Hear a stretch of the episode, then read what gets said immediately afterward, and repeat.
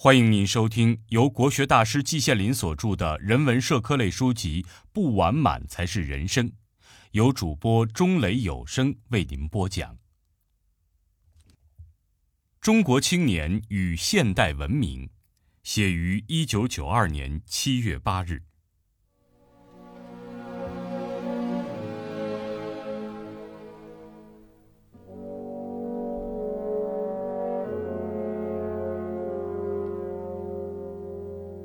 当前，中国青年正面对着一个新的世纪末，二十世纪的世纪末。所谓世纪和与之联系的世纪末，完全是人为的造成的，与人类社会的发展没有任何必然的联系。但是，上一个世纪末，十九世纪的世纪末，世界上，特别是文化中心的欧洲，却确实出现了一些特异的现象。在意识形态领域里更为显著，比如文学创作之类的。到了今天，一百年过去了，另一个世纪末又来到我们跟前，世界形势怎样呢？有目共睹，世界上，特别是在欧洲，又出现了一些特异的，甚至是令人震惊的事件。在政治方面，存在了七八十年的苏联突然解体了。东欧国家解体的解体，内讧的内讧，等等等等。在经济方面，人们也碰到了困难，难道这还不足以引起人们的深思吗？在环球激荡中，我们中国相对来说是平静的，这正是励精图治、建设我们国家的大好时机。但是有一些现象也不容忽视。啊，我指的是社会风习方面，在这方面并不是毫无问题的，有识之士早已怒然忧之。凯切认为应当认真对待，不能掉以轻心呐。在不良风气中，最使我吃惊的是崇洋媚外，这种极端恶劣的风气几乎到处可见。我们中华泱泱大国过去的声威，现在不知哪里去了。我坚决反对盲目排外的那种极端幼稚可笑的行动。从中华民族的历史上来看，我们的先民都是肯于、善于、敢于学习外国的好东西的。我们的民族文化之所以能够无远弗届、历久不衰，其根源也就在这里。到了今天，外国的好东西，特别是科技方面的好东西，我们必须学习。不但现在学，而且将来也要学，这是毫无可疑的。然而，眼前是什么情况呢？学习漫无边际，只要是外国的东西，一律奉为至宝。给商品起名字必须带点洋味儿，否则就无人问津。中国美食甲天下。这一点老外都承认的，连孙中山先生也都曾提到过。然而今天流行中国市面的却是肯德基、麦当劳、加州牛肉面、比萨饼，门市一开，购者盈万。从事涉外活动的某一些人自视高人一等，在旧中国，华人与狗不许入内，立这样牌子的是外国侵略者。今天在思想上，在行动上树立这样牌子的，却是某一些中国人自己。哀莫大过于心死，我们某一些人竟沦落到这样可笑又可怜的地步了吗？上面这种情况，你可以说是在新旧文明交替时代不可避免的，这话有几分道理。完全避免是不可能的。但是听之任之，视而不见，也不见得是正确的做法。我们必须敢于面对现实，不屈服于这个现实，不回避这个现实。我认为，在这里关键是提高我们的认识，提高我们对祖国文化以及西方文化的认识。我们要得到一种完全实事求是、不偏不倚的深刻，而不是肤浅的认识。尽人皆知，祖国文化是光辉灿烂的文化，对人类做出了极大的贡献。要完全实事求是地认识祖国文化，必须从宏观上来看。风物长宜放眼量，不能鼠目寸光，不能只看眼前。我国汉唐时期文化广被环球。我最近看到一则报道，如果我没记错的话，根据最新考古发掘的成果来看，唐代长安的面积比现在的西安要大二十倍，这简直是一个难以想象的数字啊！长安真是当年世界文化和经济的中心，万国商贾荟萃于此，交流商品，交流文化，八方风雨会长安，其繁荣情况。至少可以与今天的纽约、巴黎、柏林、东京相媲美，何其盛哉呀！据我自己的思考，中国在外国人眼中失去光辉，是从1840年鸦片战争开始的。在欧洲十七、八世纪就不必说了，那时候流行的是东化，而不是今天的西化。一直到十九世纪二十年代，在一八二七年的一月，欧洲最伟大的天才之一，德国最伟大的诗人，可以说是欧洲文化化身的歌德，在同艾克曼谈话时，还盛赞中国文化，盛赞中国伦理道德水平之高，认为是远非欧洲所能比的。仅仅在十三年之后。到了一八四零年的鸦片战争，英国侵略者用大炮轰开了中国的国门，把鸦片送了进来。中国这一只貌似庞然大物的纸老虎被戳破了。从此啊，中国的声望在只知崇拜武力的欧洲人眼中是一落千丈。在这以前，中国的某一些人。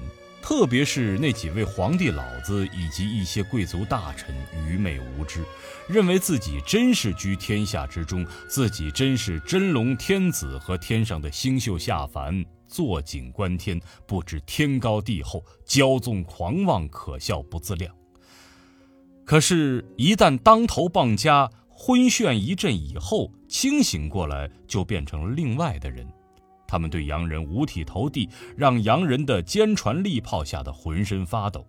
于是上行下效，老百姓中也颇有一些人变成了假贵。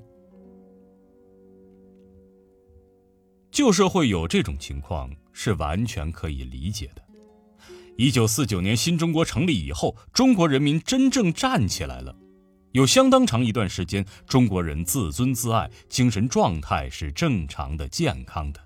中间几经变乱，特别是十年浩劫，把中国人的思想又搞乱了。到了今天，就发展成了我上面说的那种情况，岂不大可哀哉呀？我们究竟怎样看待西方文明呢？首先，我们对人类历史上文化或文明的发展应该有一个正确的看法。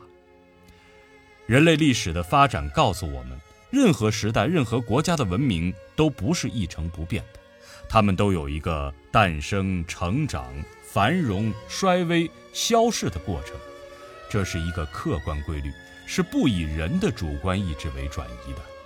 中国文明如此，西方文明也是如此。在欧洲，自从文艺复兴以后，随着资本主义的萌芽和发展，文化也逐渐发展起来。不管是在科学技术领域，还是在文学艺术领域，西方人都获得了极其辉煌的空前的成就。他们把人类文化推到了一个崭新的阶段上，一直到今天，西方文化还占有垄断的地位。世界各国，包括我们国家在内，无不蒙受其影响。上而至于政治、经济、文学、艺术、哲学、教育等等，下而至于衣食住行各个方面，没有一个地方没有西方文化的烙印。西方资本主义和以后的帝国主义对全世界弱小民族的剥削和压迫，我们当然也不会忘记，但那是另一本账。我认为可以与西方文化分开来计算。这样的西方文化是不是就能万岁千秋、永远繁荣下去呢？根据我上面谈到的人类文化的发展规律，那是绝不可能的。西方文化也会有一个盛极而衰的过程，而且据我看，这个衰的过程已经露出了端倪。西方有识之士也承认自己的文化并非万能，自己的政治和经济问题也并不能解决。两次杀人营野的大战都源于欧洲，就是一个具体的证明。有人主张资本主义能够自我调节，这是事实，但是调节的作用是有限的，只能治标不能治本。正如人们服食人参鹿茸只能暂时生效，不能长生不老一样。就连西方文化表现的最突出的自然科学方面，西方人甚至一些东方人认为那就是真理。可是有许多自然现象，它仍然解决不了，比如中国的气功和特异功能，还有贵州傩文化的一些特异现象。把这些东西说的神乎其神，我并不相信。但是这种现象确实存在，却也无法否认。摆在我们眼前的东西方文化的情况就是这样，人类文化的发展将何去何从呢？我不搞意识形态的研究，探讨义理非我所长。但是近几年来，一些社会和自然现象逼着我思考一些问题。我觉得，一部人类文化史告诉我们，几千年来人类发展的文化不外乎两大体系，一个是东方文化，一个是西方文化。东方文化的基础是综合的思维模式，西方则是分析的思维模式。所谓综合，其核心是强调普遍联系，注重整体概念。用句通俗的话来说，就是既见树木，又见森林。拿治病来做个例子，头痛可以医脚。所谓分析，就是只见树木，不见森林。头痛医头，脚痛医脚。这只是一个极其概括的说法，百分之百纯粹的综合思维或分析思维是没有的。此外，我还发现，在历史上，东西文化的关系是三十年河东，三十年河西。以中国文化为基础的东方文化曾在世界上占主导地位，资本主义兴起以后，西方文化逐渐取代了东方文化，垄断世界达数百年之久。现在似乎是渐渐成了强弩之末，继其穷者必然是，而且也只有东方文化。我的意思并不是让东方文化消灭西方文化，那是完全荒谬绝伦的。我只是想说，在西方文化的基础上，用综合的思维方式来纠正分析的思维方式的某一些偏颇之处，能够解决西方文化迄今无法解决的一些自然和社会问题，把人类文化推到一个更高的阶段。这样一个艰巨的任务，绝非一代人或几代人在一两百年内就能完成的。我认为，下一个世纪。就会是一个转折点。今天的青年是迈向一个新世纪的一代新人，这个任务的开端工作就落在他们肩上了。写于一九九二年七月八日。